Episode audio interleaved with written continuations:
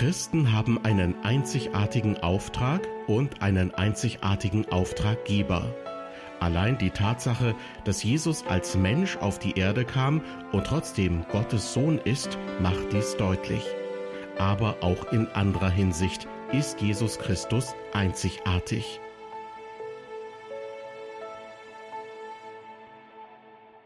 Herzlich willkommen zu unserer Sendereihe beim Wort genommen. Diesmal erwartet Sie ein Vortrag von Hartmut Jäger über die Einzigartigkeit Jesu. Hartmut Jäger ist ausgebildeter Lehrer und seit dem Jahr 2000 Geschäftsführer der christlichen Verlagsgesellschaft Dillenburg.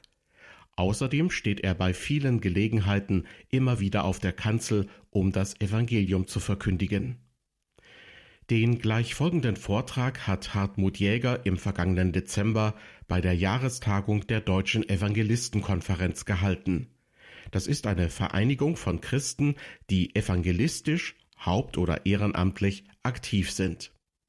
Jesus einzigartig, so lautet der Titel des Vortrages von Hartmut Jäger. Er selbst umreißt das Thema ein wenig ausführlicher mit folgenden Worten. Unser Thema heißt die Einzigartigkeit unseres Auftragsgebers und die Folgen für unser Selbstverständnis als Botschafter. Also einzigartiger Auftraggeber, einzigartiger Auftrag und einzigartige Arbeiter. Könnt ihr euch noch erinnern, als Klaus Eickhoff letztes Jahr hier stand und einstieg, ihr Evangelisten, ihr habt alle keine Ahnung? Und dann gab es eine künstlerische Pause. Dann nochmal, ihr habt alle keine Ahnung, wie wichtig ihr seid. Einzigartige Arbeiter. Und dessen dürfen wir uns freuen, dass wir einen Auftraggeber haben und einen Auftrag, der eben einzigartig ist. Deshalb unser Motto, wir predigen Christus zur Zeit und zur Unzeit. Es ist schon etwas Besonderes, wenn man einer Person sagt, sie sei einzigartig, einzig in seiner Art. Natürlich ist jeder von uns ein einzigartiges Original Gottes, aber Jesus ist nicht nur einzig in seiner Art, er ist auch unvergleichlich. Niemand ist ihm gleich.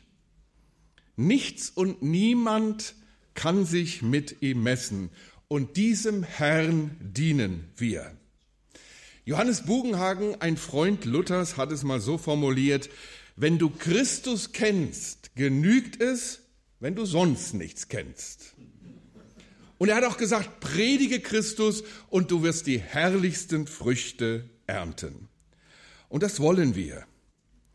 So heißt ja unser Motto, predige das Wort zur Zeit und zur Unzeit. Predige Christus das Wort. Im Anfang war das Wort und das Wort war bei Gott und das Wort war Gott. Und dieses Wort ist das Leben Christus. Nun, unser Problem, was wir bei dem Thema haben, bringt Hans-Peter Reuer sehr schön auf den Punkt. Ich brauche viel mehr Disziplin dafür, auf Jesus zu schauen, als selber tätig und aktiv zu werden. Wir sind eigentlich als Evangelisten alle Macher.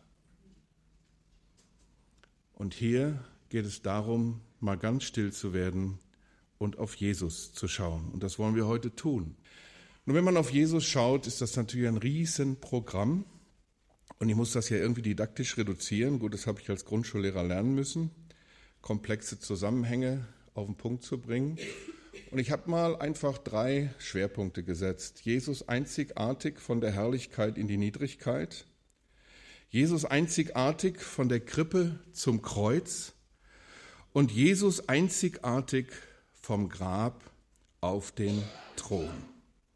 Über die drei Schwerpunkte möchte ich mit euch nachdenken. Und dazu lese ich zunächst einmal zu dem ersten Punkt von der Herrlichkeit in die Niedrigkeit diesen herrlichen Christus-Hymnus aus Philippa 2. Habt diese Gesinnung in euch, die auch in Christus Jesus war, der in Gestalt Gottes war und es nicht für einen Raub hielt, Gott gleich zu sein. Aber er machte sich selbst zu nichts und nahm Knechtsgestalt an, indem er den Menschen gleich geworden ist.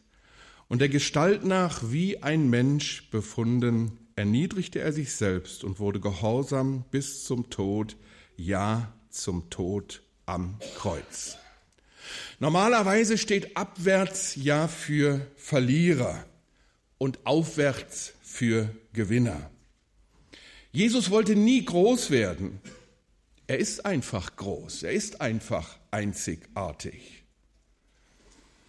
Und wenn man diesen Text überdenkt, wird einem bewusst, er wurde, was er zuvor nicht war, Mensch.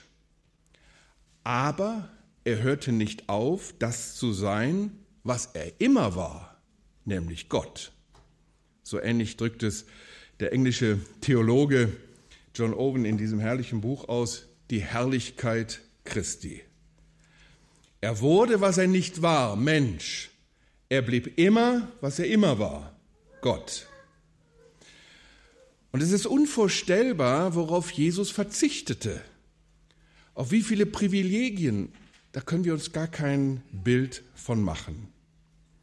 Markus schreibt ja in seinem Evangelium, Kapitel 10, Vers 45, sozusagen der Schlüsselvers dieses kurzen Evangeliums, der Menschensohn ist nicht gekommen, um bedient zu werden, sondern um zu dienen und sein Leben zu geben als Lösegeld für viele.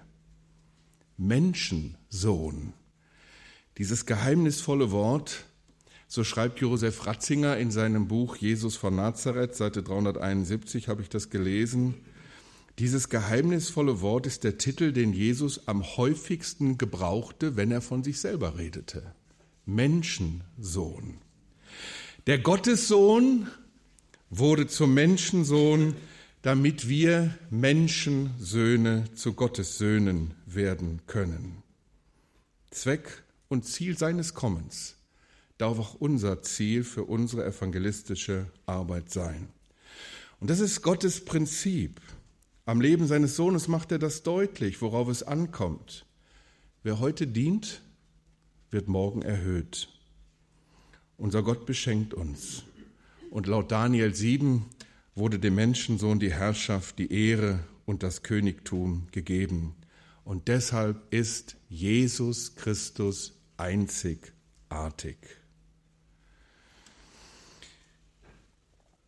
Das Besondere als Jesus in diese Welt kam, brachte er uns keine Religion, sondern sich selbst.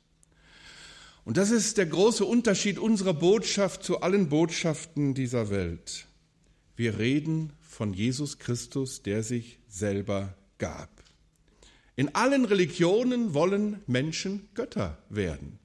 Religion von religare zurückverbinden ist immer der Versuch des Menschen, eine Rückverbindung zu Gott zu schaffen.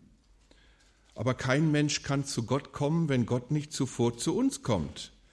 Deshalb, wir hörten, glaube ich, diesen Satz die Tage schon, Evangelium beginnt immer von ganz oben. Evangelium beginnt immer von ganz oben. Und ein Begriff ist allen Religionen fremd. Ich sage mal, das ist der Zauberbegriff der Bibel. Und dieser Begriff heißt Gnade. Gnade. Und in Johannes 1, Vers 17 schreibt Johannes in seinem Prolog, Gnade und Wahrheit ist durch Jesus Christus geworden. Und das macht Jesus so einzigartig, weil er die Gnade Gottes zum Anfassen wurde. Er kam als Heiland in diese Welt. Und ich finde diesen Begriff Heiland so wunderschön, so warm, so liebevoll. Er schafft Heil. Er macht Heil. Er ist das Heil. Und so schreibt Paulus ja in Titus 2, die Gnade Gottes ist erschienen, heilbringend allen Menschen. Und wir erwarten die Erscheinung unseres Heilandes Jesus Christus. Heiland ist für mich eines der schönsten Worte für unseren Herrn. Er kommt zu uns. In den Religionen versucht man immer die Verbindung von unten nach oben, aber Jesus kam zu uns, der einzige Gott, der Mensch wurde. Und wenn wir evangelisieren, dann wollen wir Menschen diese Gnade und diese Liebe vorstellen.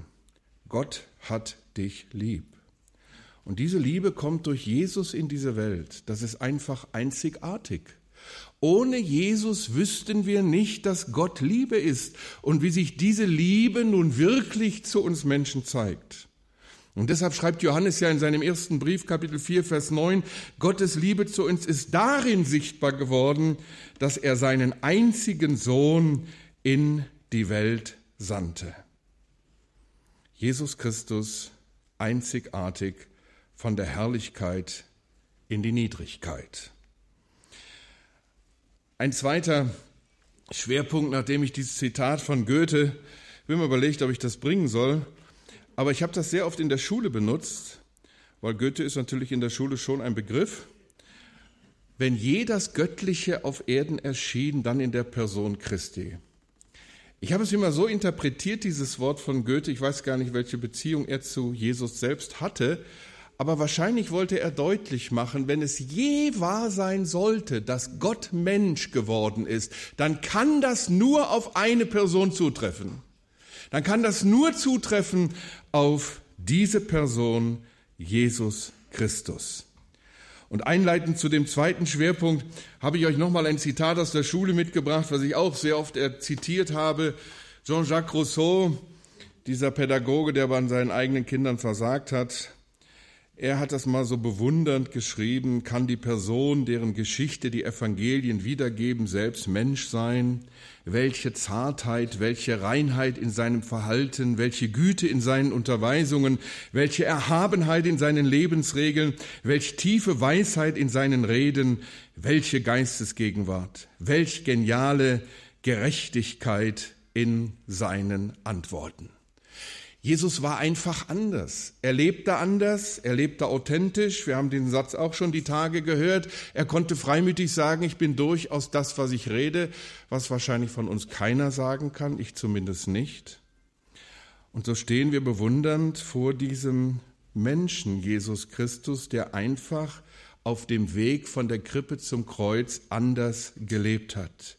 Jesus, du bist anders. Du stelltest dich zur Ehebrecherin, als sich alle von ihr distanzierten. Du kehrtest bei dem Zöllner ein, als sich alle über ihn empörten. Du riefst die Kinder zu dir, als alle sie wegschicken wollten. Du lobtest die opfernde Witwe, als sie von allen übersehen wurde. Du flohst den Ruhm, als alle dich zum König machen wollten. Du liebtest die Armen, als alle Reichtum erstrebten. Du heiltest Kranke, als sie von anderen aufgegeben wurden. Herr Jesus, ich danke dir, dass du einzigartig bist. Und er kam in diese Welt, um Menschen zu suchen und zu retten. Das ist seine Mission. Und was sagt er dann seinen Leuten? Und das gilt für uns heute. Wie mich der Vater gesandt hat, zu suchen und zu retten, was verloren ist, so sende ich euch. Das ist unser Auftrag. Zweck und Ziel, Ziel seines Kommens soll auch Zweck und Ziel unseres Dienstes als Evangelisten sein. Einzigartig. Und immer wieder hat der Jesus bei all seinen wunderschönen menschlichen Zügen dann Bezug auf die tiefe geistliche Dimension genommen. Und für mich ist dieses Ich bin-Wort von denen, die wir haben, eins der inhaltsreichsten. Er konnte sagen, ich bin der Weg, die Wahrheit und das Leben. Niemand kommt zum Vater als nur durch mich. Johannes 14, Vers 6. Denn hier erwähnt unser Herr gleich drei heilsentscheidende Dinge, die wir durch den ersten Adam verloren haben. Den Zugang zu Gott, die rechte Gotteserkenntnis und das Leben. Und unser Herr Jesus sagt nicht nur, ich zeige euch den Weg, sondern sagt, ich bin der Weg. Er sagt nicht nur, ich zeige euch Gott, sondern ich bin Gott. Wer mich gesehen hat, hat den Vater gesehen. Ich und der Vater sind eins. Und ich gebe euch nicht nur Leben, ich bin das Leben. Und so schrieb mir Klaus Eickhoff, als ich sagte, ich möchte gerne auch diesen Vers erwähnen, dann sagt den Evangelisten, weil Jesus Einmaligkeit hat, können wir ihn nur in heiliger Einseitigkeit recht bezeugen. Weil Jesus Einmaligkeit hat, können wir ihn nur in heiliger Einseitigkeit bezeugen. von meinem Satz bei Luther, wer Gott in Christus nicht findet, findet ihn nimmermehr. Er suche, wo er wolle. Allein Jesus Christus. Und dieser Absolutheitsanspruch, den heute zu vertreten, ist schon eine große Herausforderung. Aber das wollen wir, ihm zur Ehre. Und das ist auch so ein Zitat, was ich gerne gebraucht habe von Einstein. Es gibt wirklich nur eine Stelle in der Welt, wo wir kein Dunkel sehen. Das ist die Person Jesu Christi. In ihm hat sich Gott am deutlichsten vor uns hingestellt. Auf dem Weg von der Krippe zum Kreuz. Und damit komme ich zum Höhepunkt. Der Tiefpunkt seines irdischen Lebens ist gleichzeitig der Höhepunkt, das Kreuz. Aller Zeiten Wendepunkt, aller Liebe Höhepunkt, alles Heiles Ausgangspunkt, aller Anbetung Mittelpunkt. So heißt es bei Erich Sauer im Buch Der Triumph des Gekreuzigten. Und wisst ihr, in den letzten Jahren ist das meine Lieblingspredigt geworden, dass ich einfach rede über das, was am Kreuz geschah.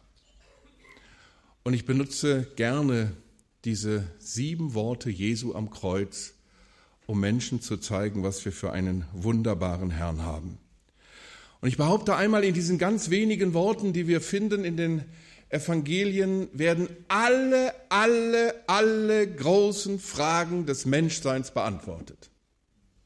Und ich bin mal darauf gekommen, als ich las, dass Alexander Solzhenitsyn, als er 1970 den Nobelpreis für Literatur bekam, wegen der ethischen Kraft seiner Worte, gefragt wurde, woran seiner Meinung nach der Kommunismus gescheitert sei. Und er war ja immerhin russischer Schriftsteller und konnte da ein bisschen mehr zu sagen.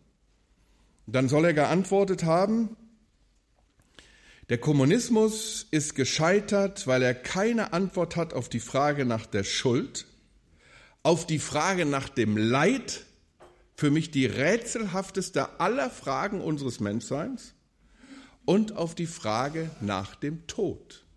Und alle großen Ideen dieser Welt haben keine Antwort auf diese Fragen. Und Jesus beantwortet sie am Kreuz. Der gekreuzigte Christus und seine Worte sind so inhaltsreich und so zentral und es steckt so viel darin, und ich habe mir das hier einfach mal so notiert, predige darüber, das ist seelsorgerlich auch dermaßen hilfreich, denn der Herr Jesus beantwortet Fragen, die die Menschen heute bewegen. Nimm mal das erste Wort Vergebung. Wir alle wissen, dass wir aus gegenseitiger Vergebung leben. Vater, vergib ihnen, denn sie wissen nicht, was sie tun. Hier beantwortet der Herr die erste ungelöste Frage des Kommunismus. Wohin mit meiner Schuld? Und das Schöne ist, dass der Vater dieses Gebet ja unmittelbar erhört. Der sterbende Räuber neben ihm findet Vergebung. Der aufsichtsführende Beamte, der Hauptmann unterm Kreuz, steht anschließend bewundernd da, wahrhaftig, dieser ist Gottes Sohn. In Apostelgeschichte 6 lesen wir, dass sich viele Tempeldiener bedienten, Menschen, die damals dabei waren. Und hier steckt noch etwas ganz anderes drin. Sie wissen nicht, was sie tun. Wenn man so unterwegs ist, geht euch wahrscheinlich ähnlich wie mir, wird man manchmal gefragt, gibt es eine Sünde im Leben, die mir nicht vergeben werden kann? Und dann zitieren manche Matthäus 12, die Sünde wieder den Heiligen Geist, hat der Herr gesagt. Aber ich sage immer, die, man muss halt solche Aussagen im Kontext sehen. Und wir müssen immer wieder lernen, von Golgatha herzudenken. Und ich stelle dann oft die Gegenfrage, gibt es eine schlimmere Sünde als die, Jesus, den Sohn Gottes, ans Kreuz zu nageln? Es gibt keine größere Sünde. Ihr Lieben, mit diesem Gebet öffnet der Herr Jesus eine nie, nie dagewesene Brücke zwischen dem sündigen Menschen und dem heiligen Gott. Es gibt seit Golgatha, seit diesem Wort am Kreuz, keine Sünde mehr, die nicht vergeben werden kann, wenn sie denn bekannt wird, wenn denn Buße getan wird. Und die schlimmsten Sünden werden vergeben.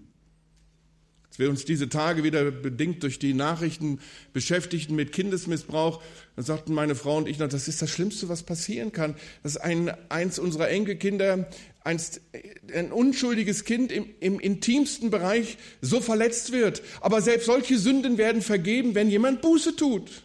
Wenn natürlich jemand sich den Wirkungen des Heiligen Geistes bei der Evangelisation verschließt, dann kann man ihm nicht helfen, das ist klar. Jede Sünde kann vergeben werden, seit Jesus am Kreuz das Sündenproblem gelöst hat. Aber sie wissen nicht, was sie tun, verstehe ich auch so. Sie wissen nicht, dass sie mit dem, was sie hier tun, mit dieser schrecklichen Tat, Plan Gottes erfüllen. Plan Gottes erfüllen. Denn dem Herrn gefiel es, ihn zu zerschlagen, lesen wir in Jesaja 53. Also ihr merkt, hier steckt so viel drin, auch so viel seelsorgerliche Hilfe. Und gerade dieser Punkt, gibt es etwas im Leben, was mir nicht vergeben werden kann, mache ich gerne an diesem Wort Jesu fest. Oder dieses Wort, heute wirst du mit mir im Paradies sein. Ich lebe ja seit 33 Jahren auf einem 900 Seelendorf und an einem solchen Dorf ticken die Uhren natürlich anders als in der Großstadt Wuppertal, wo ich aufgewachsen bin. Und wir organisieren, als Christen sind wir da sehr engagiert, Dorffeste, und wenn wir alle zwei Jahre unser großes Dorffest haben, dürfen wir übrigens mit Gebet eröffnen, haben wir anschließend in der Regel Themenabende im Dorfgemeinschaftshaus. Und ich kann mich noch gut erinnern, ich hatte dieses Thema gestellt, kann man wissen, dass man in den Himmel kommt? Ich habe noch nie in unserem Dorf so viele Menschen im Dorfgemeinschaftshaus gesehen, die keinen Gemeindebezug haben. Also was schließen wir daraus? Das beschäftigt die Leute schon. Und hier ist das Schöne, der Herr Jesus durch diesen schlichten, einfachen Satz zu diesem sterbenden Räuber, der seine Schuld einsieht und sich hilfesuchend an Jesus wendet, nimmt der Herr Jesus den Menschen aus der religiösen Ungewissheit in die Gewissheit des Evangeliums. Was hat er in der Hand? Nichts. Doch das Wort Jesu. Weißt du, wenn ich innerlich unsicher werde und mich frage, werde ich am Ziel ankommen, dann schlage ich gerne die Bibel auf, und zwar die Schriften des Johannes. Und wie gerne lese ich dann 1. Johannes 5, Vers 12, wer den Sohn hat, hat das Leben, und wer den Sohn Gottes nicht hat, hat das Leben nicht. Dies habe ich euch geschrieben, damit ihr wisst, dass ihr ewiges Leben habt, die an den Namen des Sohnes Gottes glaubt. Oder nimm Johannes 1, Vers 12, so viele ihn aber aufnahmen, denen gab er das Recht, die Vollmacht, sich Kind Gottes zu nennen, denen, die an seinen Namen glauben. Es geht immer um die Beziehung zu dieser Person. Genau das macht unseren Glauben aus und das darf und muss Inhalt unserer Verkündigung sein. Jawohl, es gibt Gewissheit, weil Jesus das zusagt. Und dann das Wort der Versorgung. Ach, der Herr Jesus unter unsagbaren Schmerzen dort am Kreuz hängt, sieht seine Mutter und wendet sich zu ihr Frau, siehe dein Sohn und einer seiner engsten Vertrauten, Johannes, steht ebenfalls unterm Kreuz, siehe deine Mutter. Er sagt bewusst nicht Mutter, weil er wusste, was daraus gemacht wurde. Er sagt Frau, siehe dein Sohn. Weißt du, dem Herrn Jesus ist auch die alltägliche Versorgung seiner Leute nicht egal. Er kümmert sich, er kümmert sich um uns er kennt unsere Nöte, auch unsere Not, die wir vielleicht auch manchmal wirtschaftlich haben. Er weiß um alles. Und das macht mir dieses Wort der Versorgung deutlich. Hier stellen sich ja auch viele Fragen, wieso kümmert sich keiner oder wieso vertraut er seine Mutter nicht seinen, ähm, das waren ja mindestens mal vier Halbbrüder, die er hatte, die werden uns ja namentlich genannt und dann werden die Schwestern im Plural genannt. Also Jesus hatte ja mindestens sechs Geschwister, aber er war nun mal der Älteste. Und mir ist das erst vor Jahren mal aufgegangen, dass er ja nicht nur Sohn des Zimmermanns genannt wird, sondern auch der Zimmermann. Das heißt, der Herr Jesus hat den Betrieb seines Vaters Josef weitergeführt. Mit 30 ist er erst öffentlich aufgetreten, hat also dafür gesorgt, dass wirtschaftlich alles in trockenen Tüchern war und er als Erstgeborener war verantwortlich, auch für seine Mutter. Und das zeigt sich hier. Er war eben auch wahrer Mensch, Erstgeborener einer Familie, der sich vorbildlich um die Familie gekümmert hat. Aber seelsorgerlich steckt ja hier auch noch was anderes drin. Alle waren weggelaufen. Johannes kommt zurück. Mir wird in den Gemeinden manchmal die Frage gestellt, wie erkenne ich meine Aufgabe? Woher weiß ich, was Gott von mir will? Das waren, früher waren das viele Frührentner, die gibt es heute nicht mehr so zahlreich. Da konnten ja die Leute mit 50 in Rente gehen. Äh, das ist uns ja nicht vergönnt, sondern wir müssen ja meistens bis Mitte, Ende 60 arbeiten, um Rente zu kriegen. Aber dieses große Heer der Frührentner in unseren Gemeinden, die fragten dann, als sie merkten, dass es ja auch keine Lebenserfüllung ist, tagtäglich ins Gewächshaus zu gehen und Radieschen zu züchten, sie fragten dann eben, was kann ich für Jesus tun? Dann habe ich oft gesagt, weißt du was, mach's wie Johannes. Stell dich unters Kreuz und schau den Gekreuzigten an. Ich behaupte, wenn der Gekreuzigte mehr vor unserem inneren Auge stehen würde, wüssten alle Gläubigen, was sie zu tun haben. Unterm Kreuz gibt es neue Aufgaben. Das erfährt Johannes und er bekommt reichlich Lohn dafür, dass er diese Aufgabe erfüllt hat. Johannes ist der Einzige, der einen Blick in die Zukunft tun darf und seinen erhöhten Herrn sieht und die Offenbarung schreibt. Vielleicht eine Belohnung, die der Herr ihm gegeben hat, weil er treu bis ins hohe Alter gedient und sich in dieser Phase auch um Maria gekümmert hat. Und ihr Lieben, dann kommt das Wort, ich sage immer, das ist das Wort, was für mich die tiefsten und größten Geheimnisse überhaupt in sich birgt. Ich kenne kein Wort der Bibel, was so tief ist und so inhaltsreich und solche Dimensionen eröffnet wie dieses eine Wort, was Jesus ausrief, mein Gott, mein Gott, warum hast du mich verlassen? Alle Worte geschahen bisher bei Tageslicht und als die Sonne am höchsten stand um 12 Uhr mittags verdunkelt sich das Universum und der Vater macht deutlich, jetzt geht mein Sohn stellvertretend für die Menschheit in die Finsternis, wird zur Sünde gemacht und Finsternis ist ja nun immer in der Bibel ein Bild für das Gericht über die Sünde. Und nach meiner Kenntnis ist es das einzige Wort, wo der Herr Jesus nicht zum Vater spricht. Über hundertmal finden wir in den Evangelien Vater, Vater, Vater. Hier das einzige Wort, wo er sagt, mein Gott, mein Gott, warum hast du mich verlassen? Hier stellt Jesus die rätselhafteste aller Fragen, die Frage nach dem Leid. Martin Luther schreibt einmal, Gott verlässt Gott, kein Mensch kann das verstehen. Das können wir nicht fassen. Denn hier hängt ja nicht irgendjemand. Und ich halte das gerade für die heutige Zeit für so wichtig. Ich kann mit muslimischen Freunden viel über Jesus sprechen, als guten Menschen, als guten Propheten, als besonderen Menschen, als besonderen Propheten, aber nicht darüber, dass er Gott ist. Oder wenn ich an Rudolf Steiner denke, Waldorfpädagogik ist uns ja ein Begriff, und Steiner hat das mal so gesagt, bei der Taufe inkarnierte die Gottheit in den Menschen Jesus und an dieser Stelle verließ die Gottheit den Menschen Jesus. Hier starb also nicht Gott, sondern nur der Mann von Nazareth. Aber das widerspricht natürlich den Augenzeugen, das widerspricht dem gesamten Zeugnis der Heiligen Schrift und kein Mensch von uns wäre hier, wenn nur der gute Mann von Nazareth gestorben wäre. Nein, hier stirbt der, der von sich gesagt hat, ich und der Vater sind eins. Wer mich gesehen hat, hat den Vater gesehen. Niemand kommt zum Vater, denn durch mich. Bei Dietrich Bonhoeffer las ich mal den Satz, das ist für mich auch ein schöner Hinweis auf dieses Wort. Nur ein Gott, der leidet, kann auch den Ausweg aus dem Leid zeigen. Nur ein Gott, der leidet, kann auch wirklich trösten. Das ist die Antwort Gottes auf das Leid dieser Welt. Als Jesus das ausrief, erfüllte sich ebenfalls Plan Gottes. Das war ja kein Zufall, Gott wollte das so. Wegen deiner und meiner Erlösung war es notwendig. Aber hier steckt ja noch etwas sehr Tröstliches drin. Dieses kleine Wort mein, mein Gott.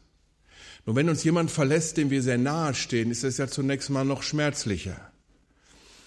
Aber ich glaube, wir dürfen hier aus den Schluss ziehen, und das benutze ich gerne auch für diesen seelsorgerlichen Aspekt dieses Wortes, nie mehr wird Gott seine Leute so verlassen, wie der Herr Jesus hier verlassen wurde. Er ist und bleibt mein Gott auch im tiefsten Leid. Er ist und bleibt mein Gott, auch wenn ich kein Licht am Ende des Tunnels sehe. Er ist und bleibt mein Gott, wenn ich verzweifelt frage, Herr, reicht es jetzt nicht? Er ist immer und bleibt immer mein Gott so trinkt der Herr Jesus hier den Kelch des Leidens, damit wir den Kelch der Freude trinken können. Er litt die Hölle, damit er uns im Himmel empfangen kann. Er wurde verdammt und zur Sünde gemacht, damit wir sagen können, heute ist keine Verdammnis mehr für die, welche in Christus Jesus sind. Das geheimnisvollste aller Worte der Heiligen Schrift. Und dann kommt das Wort, der Verheißung.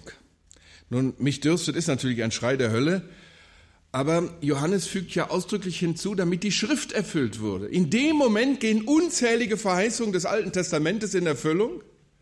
Und mich begeistert dieses Wort immer, weil es ja eine letzte Verheißung in der Offenbarung gibt. Und die ist für uns Evangelisten so entscheidend wichtig. Wenn dürstet, der komme und nehme das Wasser des Lebens umsonst. Und auch diese Verheißung gilt bis heute, geht in Erfüllung, weil der Herr Jesus am Kreuz ausgerufen hat, mich dürstet. Und unzählige Verheißungen des alten Bundes in Erfüllung gingen.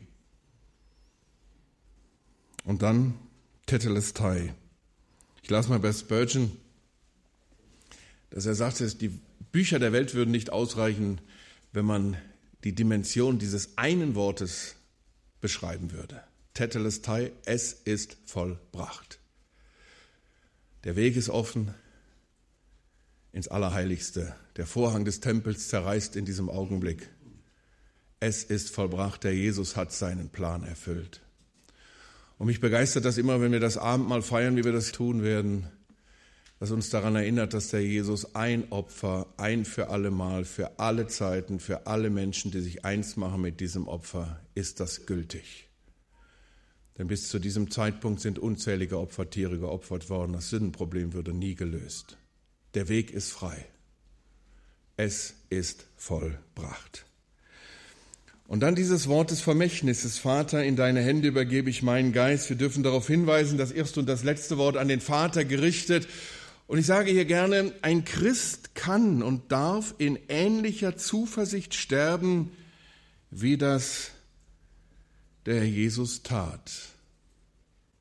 Als ich am Sterbebett meines Vaters saß, genau vor zehn Jahren, März 2009, habe ich meinen Vater gefragt, Papa, kann ich dir noch irgendwas Gutes tun? Und dann sagte mein Vater, Junge, lies mir noch einmal den Epheserbrief vor. Und wir sind gar nicht ganz durchgekommen. Wir kamen nur bis Kapitel 2, Vers 8. Ich werde das nie vergessen. Aus Gnade seid ihr errettet mittels des Glaubens, nicht aus Werken, damit niemand sich rühme. Und dann taucht mein Vater ein in den Todesfluss und wusste genau im selben Moment werde ich in den Armen meines Heilands sein. Und da ist mir das erste Mal deutlich geworden, was das für ein Geschenk ist, als begnadigter Sünder sterben zu dürfen. Und wir müssen den Menschen sagen, du bist der ärmste Mensch der Welt, wenn du die Gnade nicht kennst. Was war sein Geheimnis? Nun, der Herr Jesus lebte zeitlebens unter der Hand des Vaters. Er war gekommen, um den Willen des Vaters zu erfüllen, Johannes 4. Und so konnte er sich in der Todesstunde in die Hand des Vaters fallen lassen. Nun, es geht mir nie darum, wenn ich über dieses Wort spreche, den Tod zu glorifizieren. Der Tod ist die letzte Macht, die größte, der größte Feind des Lebens. Wir dürfen nicht, wie Sterbeforscher das ja versucht haben, den Tod als Freund darstellen aber wir haben Hoffnung, Hoffnung, Zuversicht und das kommt gerade in diesem Wort zum Ausdruck. Und das bündelt das alles nochmal. Der Tod hat eben nicht das letzte Wort, sondern unser Herr, der gesagt hat, Vater, in deine Hände übergebe ich meinen Geist. Dieses Wort des Gekreuzigten, diese Worte überhaupt, beantworten alle großen Fragen des Menschseins. Und wenn wir an Solzhenitsyn zurückdenken, die Frage nach der Schuld ist geklärt, vor allen Dingen das erste Wort macht das deutlich, aber alle anderen Worte natürlich auch. Die Frage nach dem Leid, das vierte zentrale Wort und das letzte Wort, die Frage nach dem Tod. Deshalb Erich Sauer schreibt, der Tod Jesu am Kreuz ist das größte Ereignis der Heilsgeschichte, noch größer als die Auferstehung, denn das Kreuz ist der Sieg, die Auferstehung der Triumph. Oder Erwin Lutzer, der mich sehr inspiriert hat mit diesem Buch, die sieben Worte Jesu am Kreuz.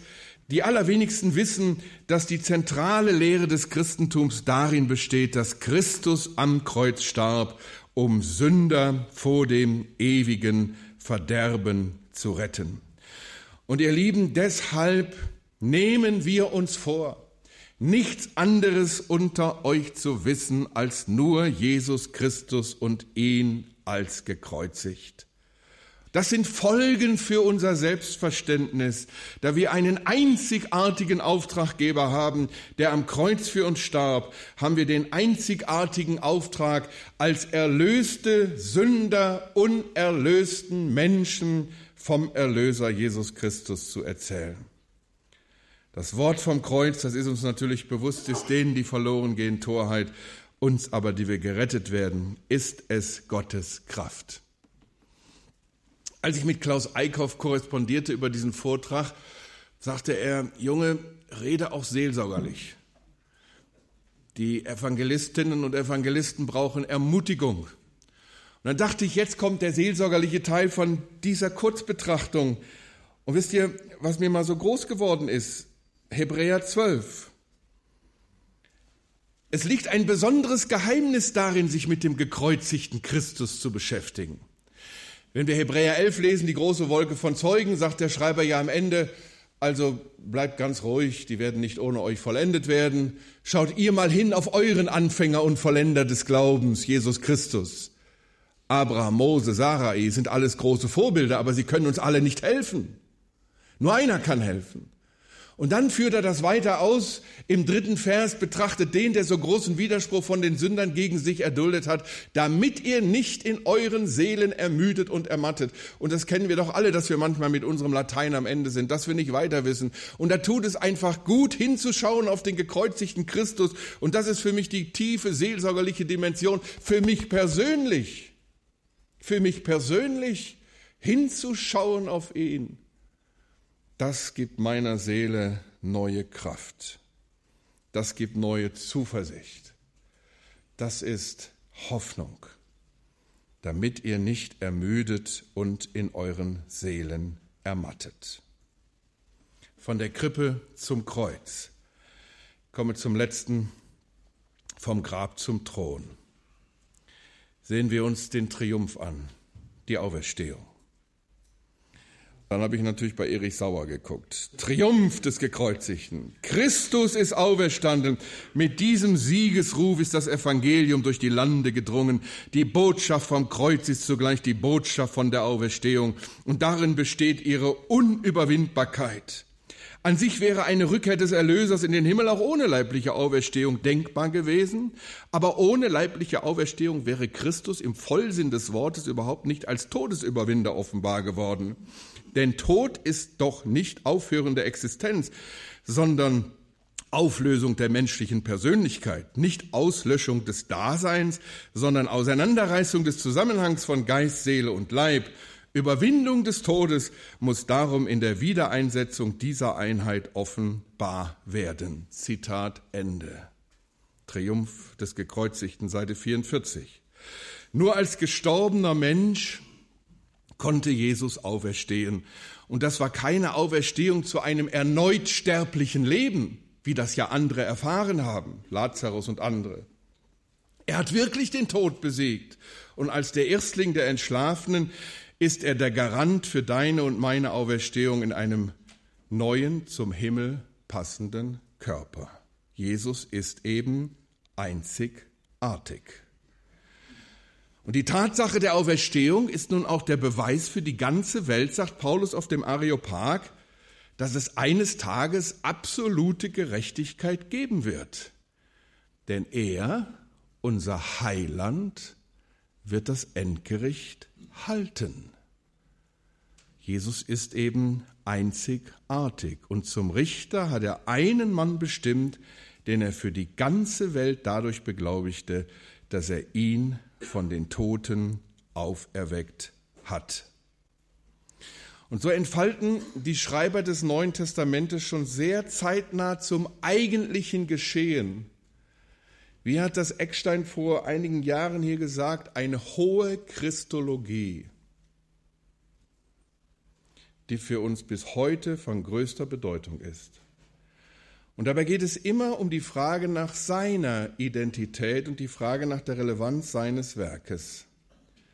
Und das erste Bekenntnis zum Solus Christus finden wir in den Briefen des Paulus.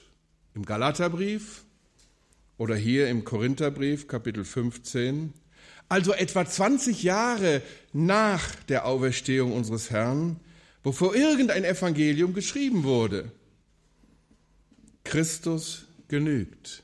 Christus allein. Und von Anfang an wird die Ausschließlichkeit Christi deutlich. Und wir lesen hier in Kapitel 15 des ersten Korintherbriefes vier Schwerpunkte, die zum Inhalt des Evangeliums, also zum Inhalt deiner und meiner Verkündigung gehören. Christus starb für unsere Sünden nach den Schriften, also das ist bezeugt im Alten Testament.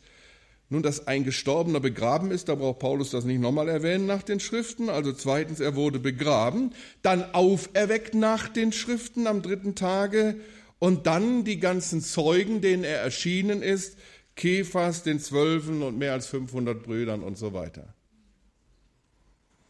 Letztlich geht es bei allem um die Frage, ist Jesus Gott? Ihr Lieben, er musste ja sterben, laut jüdischer Anklage, Johannes 19,7, weil er sich selbst zu Gottes Sohn gemacht hat. So behauptet der hohe Priester. Und das war sein eigentliches Todesurteil. Und was ich euch jetzt zeige, habe ich sehr oft in der Evangelisation eingesetzt. Im Bewusstsein, da komme ich später drauf, dass ich hier natürlich auch an Grenzen stoße. Aber es geht letztlich um die Frage, ist der Anspruch Jesu, Gott zu sein, berechtigt? Und ich glaube, da müssen wir mit unseren Zuhörern drüber nachdenken. Es gibt ja nur zwei Möglichkeiten. Entweder ist der Anspruch richtig oder falsch. Und dazu zeige ich gerne folgende Grafik. Jesus Christus erhebt den Anspruch, Gott zu sein. Und da gibt es zwei Alternativen. Entweder ist der Anspruch falsch oder der Anspruch ist richtig. Denken wir mal darüber nach, über diese, was wir daraus schließen müssen. Sein Anspruch, Gott zu sein, ist falsch. Dann gibt es wiederum zwei Möglichkeiten. Er wusste, dass sein Anspruch falsch war. Dann war sein ganzes Leben eine willkürliche Täuschung. Dann war er letztlich ein Lügner und er war ein Narr, denn er musste für diesen Anspruch sterben. Er hätte ja zumindest vor dem hohen Priester sagen können, stopp, stopp, stopp, ich habe euch alle betrogen, ist alles nicht wahr, ich bin nicht Gottes Sohn. Er wusste nicht, dass sein Anspruch falsch war. Dann war, litt er an Wahnvorstellungen. Wenn wir heute durch die Großstädte gehen, sehen wir auch schon mal Leute, die meinen, sie wären Jesus oder irgendwelche Weltenretter. Hätte Jesus nicht gewusst, dass sein Anspruch falsch war, wäre er letztlich ein Geisteskranker gewesen. Nun wissen wir, dass das alles nicht in Frage kommt. Also sein Anspruch ist richtig und dann ist er Gott. Und dann gibt es nur zwei Möglichkeiten. Ich kann ihn ablehnen oder ich kann ihn annehmen. An Jesus scheiden sich die Geister. Jesus ist Gott. Jesus ist weder ein geschaffenes Wesen noch ein Engel noch ein Gott zweiter Klasse. Er war und ist Gott und zwar im vollsten Wortsinn. Er konnte eben sagen, wer mich gesehen hat, hat den Vater gesehen.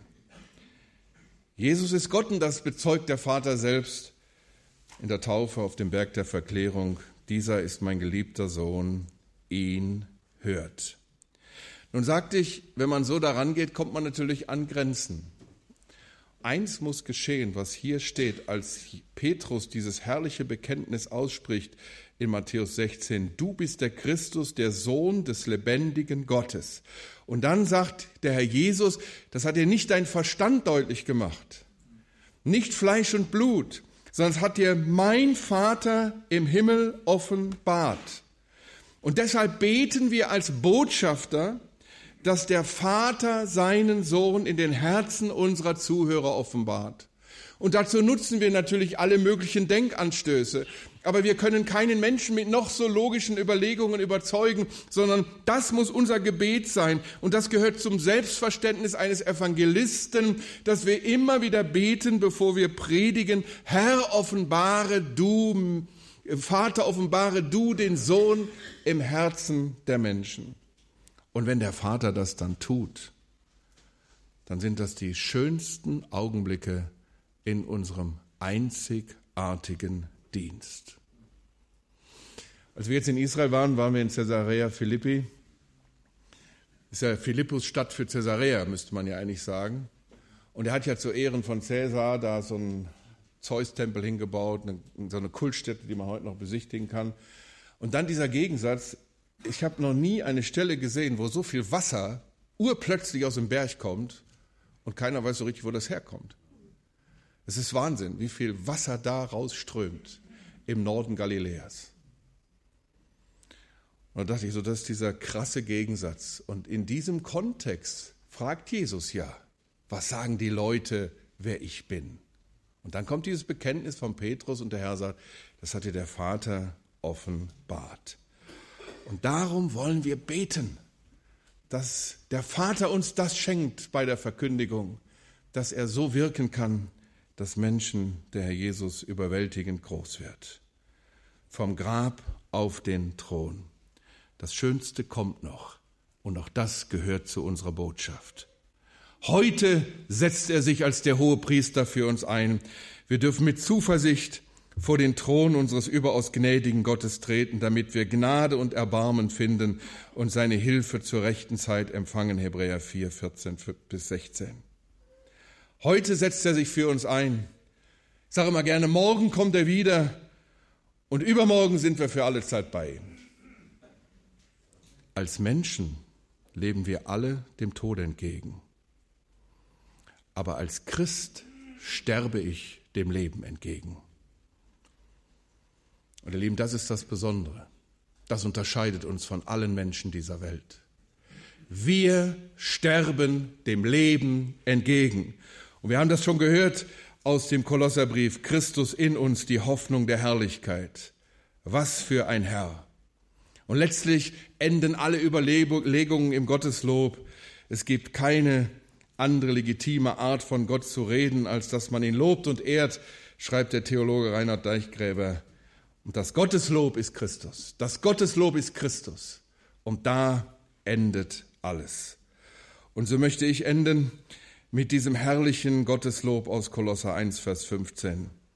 Und damit dürfen wir diese staunende Betrachtung über unseren Herrn abschließen.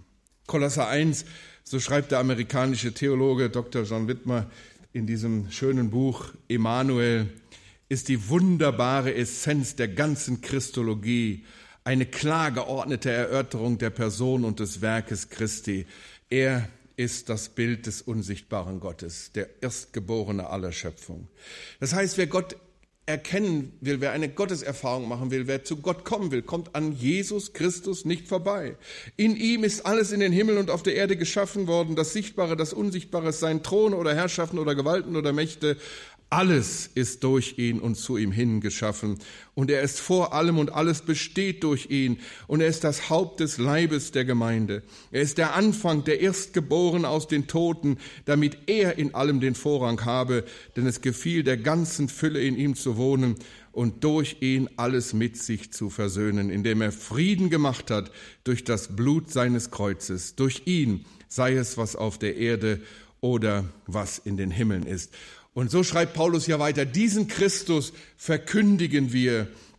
Und das wollen wir tun, indem wir die Menschen ermahnen und sie mit aller Weisheit, die Gott uns geschenkt hat, belehren.